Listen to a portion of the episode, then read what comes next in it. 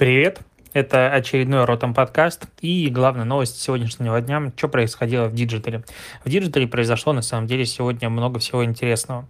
Начнем с Фейсбука. Facebook э, опубликовал информацию у себя на сайте, что теперь будет удалять э, видео, в которых э, было отредактировано, условно говоря, слова, которые говорил человек. То есть, если человек на самом деле не говорил то, что он говорил в реальности, а, и на видео это отредактировано, такие ролики будут удаляться. Кроме того, будут удаля... удаляться дипфейки. А, ну, это ролики, в которых а, заменяется одно лицо на лицо другого человека.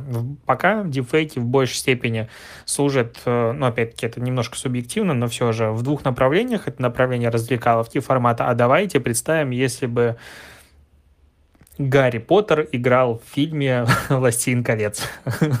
Дэниел Рек в, в общем, вот он. Не могу я его произнести, фамилию.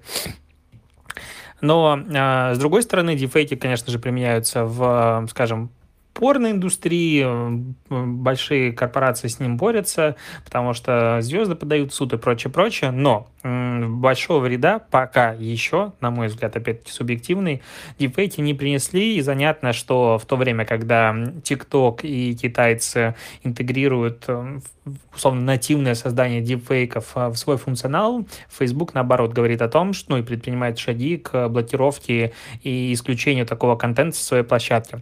В целом, пока непонятно, что будет подпадать под ролики, которые были созданы с использованием искусственного интеллекта и ролики, в которых э, люди говорят не то, что они говорили на самом деле, как бы, потому что есть оговорка, что правила не распространяются на пародийные сатирические ролики или видео, на котором э, изменен только порядок слов или некоторые слова удалены. То есть как бы монтажные склейки условно остаются ну, допустимыми, но любой человек, который сталкивался с монтажом видео, понимает, насколько с помощью монтажа можно исказить э, выражение и то, что говорил человек, просто удалив некоторые слова или даже, не знаю, моменты интонации. Соответственно, чем они добьются подобного, подобным шагом, непонятно, но теперь у них более развязаны руки в плане того, что теперь не могут удалять а, никого особо не спрашивая, хотя и до этого не могу сказать, что э, Facebook когда-то церемонился с удалением чего-либо. Второе, главная новость сегодняшнего дня, это, разумеется, демпинг э, контента э, детского на YouTube. А, все, с сегодняшнего дня отключены все комментарии, реакции у постов а, с детским контентом в YouTube. То есть с этим боролись давно и, наконец-то, доборолись, скажем так. Кроме того, у детских, детского контента, у детских роликов отключена монетизация, соответственно, авторы не смогут в них зарабатывать, и а, чаты отключены также уведомления, добавления в плейлисты и прочее. А, почему так произошло? Это YouTube э, пошел на такой, скажем, серьезный шаг после того, как э, он получил штраф 170 миллионов долларов, а, нарушив э, закон американский о защите личных данных детей в интернете. Соответственно, что происходит? Он, ну, YouTube, для того, чтобы показывать рекламу, а он показывал рекламу в таких роликах, показывал рекламу детям, которых возраст возраст меньше 13 лет. У корпорации, ни у кого, в принципе, нет э, разрешения собирать данные детей в Америке в интернете без разрешения их родителей, если детям меньше 13 лет. Соответственно, теперь э, YouTube э, принимает всех кто смотрит детские видео, хотел сказать за имбецилов, но нет, за детей. И э, по умолчанию, если ты смотришь детский ролик, значит, ты для Ютуба ребенок. В данный момент он не собирает твои данные. И так оказалось, видимо, проще, чем пытаться отличить ребенка не от ребенка. А вообще интересно, как это отразится на детском контенте в Ютубе, потому что он собирает огромнейшее количество просмотров. И если зайти посмотреть топовые видео по количеству просмотров, то там будет много детского контента. Некоторые ролики набирают там по миллиарду и больше просмотров, и вообще абсолютно непонятно почему. То есть фанатеет это детей блогеров жутко. Интересно, что с ним будет через какой-нибудь десяток лет. Но, с другой стороны, я не уверен, что это конец детского контента, потому что дети будут продолжать смотреть ну, дальше. Интересно, кстати, как будут работать э, рекомендации, будут ли работать они вообще, то есть после того, как я досмотрел один детский ролик, что будет мне, будет ли показываться следующий ролик этого блогера или следующий детский ролик, в принципе, как таковой. Потому что на этом как раз и собиралось огромное количество просмотров. Некоторые дети смотрели ну, ролики по 20-30 раз, насколько я понял по комментариям таких родителей странных. А, но основной доход дети-блогеры получали не от монетизации все же, хотя от нее тоже получали достаточно большое количество денег, а от э, все-таки прямых интеграций, потому что топовым блогерам эти игрушки засылаются ящиками, платятся за интеграцию, за распаковки, и на этом делались деньги. Что будет дальше, будут ли у них сохраняться просмотры, будет интересно посмотреть. Если не YouTube, то какая-то другая площадка заберет эту аудиторию, и э, дети будут смотреть этот контент там, скорее всего. Так, что у нас идет дальше? Пепси, точнее не Пепси, а Кока-Кола для своей диетической колы запускает новую компанию You Do You, то есть ты делаешь себя, ты делаешь самого себя. Ну, это просто интересно обсудить, потому что это очередная компания, в которой э, Coca-Cola призывает своих лояльных и новых покупателей быть собой, любить самого себя такими, как вы есть. И есть уже два ролика, в которые странные разные люди, ну, точнее, странные, обычные люди. Конечно же, diversity во все щели и все типы людей, кроме обычного, скажем, среднестатистического человека, там присутствуют, и они делают то, что им хочется. Кто-то говорит по розовому телефону в офисе, кто-то плавает на а, надувном матрасе по как называется, по бассейну и прочее, прочее. Просто удивительно о том, как э, реклам... рекламщики смогли связать и интегрировать а, философию «ты делаешь самого себя» с тем, чтобы быть собой и любить самого себя с диетической Кока-Колой. То есть где здесь связь, почему именно такая платформа, непонятно, но, скорее всего, на огромных бюджетах у них получится это протолкнуть. Но в целом меня, честно говоря, подбешивает такая вот история про то, что продукт, который абсолютно никак не связан самовыражением, с чем-то еще, все-таки залезает на эту платформу, и это всегда кажется мне натянутым. То есть, условно, если делает это Nike, который компания Do It, и ты делаешь вызов самому себе, и они производят одежду для спорта, для занятий бегом и прочим, и ты понимаешь, какая в этом связь, формата ты ставишь себе челлендж, ты преодолеваешь себя, и на этом все направлено. То какая хрен разница у Coca-Cola, что будь собой. Конечно, я понимаю, как сложно придумать, в принципе, платформу для такого продукта, но почему именно такая, почему в очередной раз э, бренды считают, что они могут эксплуатировать, не знаю, последний тренд. Ну, короче, меня эта тема раздражает. А, поделился тем, что такая вот компания запустилась. Пойдем дальше. Не будем долго про это разглагольствовать. В Икеа в Штатах выплатит 46 миллионов долларов родителям двухлетнего ребенка, который погиб под э, комодом, который его придавил. Соответственно, Икеа уже в 2016 году решила изъять в США серию комодов, э, Мальм называется. По-моему, у меня дома такие стоят вот сейчас в этой квартире, которую я снимаю. Супер классический распространенный комод. В чем прикол? Если выдвинуть снизу ящики и начать по ним взбираться вверх, то может оказаться так, что центр тяжести будет смещен, и этот э, комод переворачивается и падает и придавит того человека, кто на него залезает. В Штатах, э, к сожалению, э, было зарегистрировано 186 жалоб на такие комоды. В 91 случае мебель упала на детей. И есть 4 случая гибели детей под комодом. А, вот.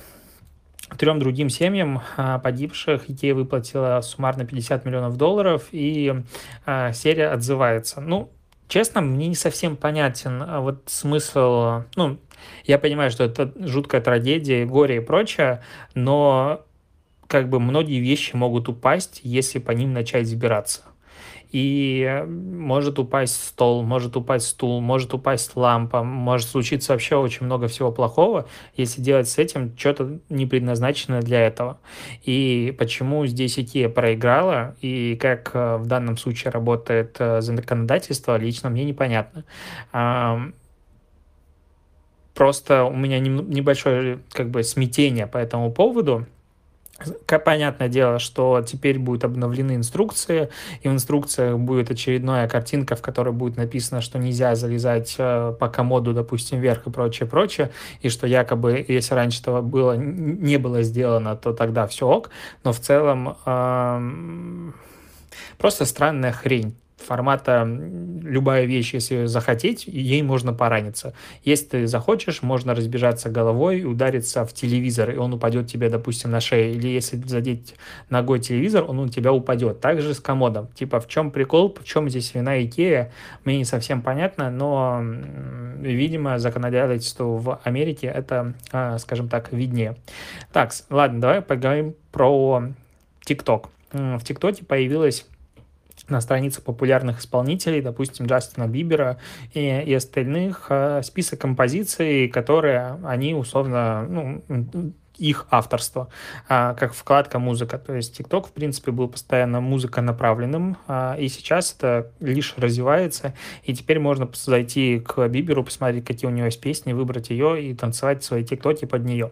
Но, с другой стороны, у ТикТока не все так круто, как э, казалось бы, регулярно про него говорю, и ходят слухи все дальше и дальше о том, что TikTok все-таки будет продан, а, либо какая-то его часть, потому что расследование и давление на TikTok становится все больше и больше, и в конце прошлого года а, ВМС США запретил использовать а, TikTok на смартфонах, которые были у них выпущены, и армия последовала этому же примеру, и, соответственно, TikTok идет реальное давление. Кроме того, TikTok думает сейчас о ребрендинге и рассматривает создание штаб-квартиры где-то за границами Китая. Ну, самое основное, как бы ключевое штаб-квартиры сейчас рассматривается Сингапур, Лондон или Дублин. Э, американские города не рассматриваются, но в целом есть ощущение, что они собрались сделать какой-то глобальный ребрендинг, чтобы изменить э, отношение к собственной платформе. А, но сейчас э, все еще может быть расторгнута их сделка с э, Musical.ly, Musical.ly. Ну, в общем, той странной второй штукой, которой никто не успел понять, что это такое, но TikTok успел купить, а, что якобы эта сделка была проведена в неправильно, антимонопольное законодательство ее как бы не одобрило прочее. Короче, было бы интересно, если бы то же самое провело Штаты в отношении покупки WhatsApp, Facebook а, и Инстаграма Facebook, потому что вот уж где антимонопол... антимонопольное регулирование спало, так это там. А, забавно, что вообще происходит в отношении ТикТока, как а, конкуренция на самом деле капиталистическая, и, и вот это вот все показывать себя в реальности, рыночные отношения, что всем плевать, все защищают себя теми вариантами, которые возможны, и как бы дальше будет только хуже. Так, поговорю еще немножко про собственные наблюдения. Я тут взял, потратил пару дней еще в ноябре, по-моему, и залил практически весь контент, который у меня есть на Pinterest. Особо не оптимизировал, честно говоря, просто заливал картинки ссылками на свои статьи в блоге и коротким описанием по заголовкам и прочему. Сейчас, как бы, пообещав себе, дальше делать уже все это лучше. И знаешь что? Э, все больше и больше мои доски начали шериться. То есть э, я вот смотрю, каждый день мои пины на разных досках сохраняют чуть ли там не по 100 человек, некоторые там 20-30, но в целом а, за последний месяц 195 тысяч показов моих э, пинов в Пинтересте было. Э, произошло одна и одна тысяча сохранений и всего лишь 200 переходов по ссылке. Но в целом, потратив на это два дня чуть меньше, я вижу количество охватов, которые начал получать мой контент за, ну, за, за месяц. Я надеюсь, это все будет расти. Дальше буду оптимизировать свой контент э, статьи под Pinterest, тем более у меня есть вертикальные обложки, которые я делаю для Stories, и это забавно. То есть Pinterest, которая соцсеть давненько на нее не обращал внимания. Она достаточно интересно оказалась по функционалу, начал в ней разбираться, возможно, будет делать кейс. А с другой стороны, э, микрокейс про Twitter. Короче, я читаю Вилсу, это Вилсаком, который техноблогер, который продался и все такое. Но мне нравится его харизма, так скажем. И в Твиттере он что-то написал э, твит о том, что делает маску, там дети попросили его сделать маску в Инстаграм, что-то он посидел, поразбирался, и якобы это прикольно. Я залетел в комменты и просто твитнул э, одну из ссылок на свой гайд по поводу того, как создавать маски в Инстаграм, и Это сообщение получило почти 6 тысяч охвата, 8 ретвитов, 35 лайков, что-то там переходы по ссылке, я не помню, где найти, но тоже их было под 200, по-моему, штук за первые сутки. И, короче, просто за счет того, что я в нужное время вкинул ссылку на нужную статью, получил дополнительный трафик. Короче, понял, что все-таки сильно не докручивал я по поводу распространения контента, дистрибьюции, надо этим заниматься и дальше. Забавно, что сам пишу статью, и сегодня как раз вышла она по поводу того, что надо инвестировать не только в создание контента, но и его распространение. При этом до этого я никогда особо этим не занимался, рассчитывая на то, что контент будет все-таки настолько классным, что про него будут люди говорить сами. А в этом году полностью меняю свой подход к созданию, производству и распространению контента, поэтому буду пробовать и продвигать, и оптимизировать, и просто можно эти полную в последнюю минуту. Короче, сижу сегодня целый день, обновляю свои старые материалы. Вчера я там обновил в районе почти 150 страниц на Асте, переписывая заголовки, обновляя ответы, не знаю, переп... делая структурно все это лучше, чтобы вопросы, которые задают люди, могли найти другие люди. Потому что оказывается, что люди, когда задают вопрос, часто в заголовок или само описание вопроса пишут абсолютно фигню, и ты в жизни не поймешь, э, не обладая каким-то дополнительным знаниями, что же там спрашивается. Короче, все это решил дело оптимизировать, чтобы вопросы ваши, в том числе, которые задаются на Асте, приносили пользу не только человеку, который их задает, но и другим людям, чтобы их могли найти, чтобы это все было оптимизировано. А сегодня план еще сегодняшний день дооптимизировать, точнее обновить 10 материалов своих старых в блоге. Не уверен, что это сделаю, потому что сейчас сейчас сижу и обновляю полностью статью по проведению конкурсов в социальных сетях и удивляюсь тому, как, эту, как эти материалы читали э, люди раньше. Некоторые шуточки, некоторые отступления, которые просто раньше писал, хочется бить себя по рукам. А, с одной стороны, это, конечно же, прогресс, с другой стороны, стыдно. А, очень стыдно, обновляю статьи, и в январе будет, буду кидать ссылки на новые материалы, которые, ну, точнее, повторно новые, которые были написаны в году так 16-17.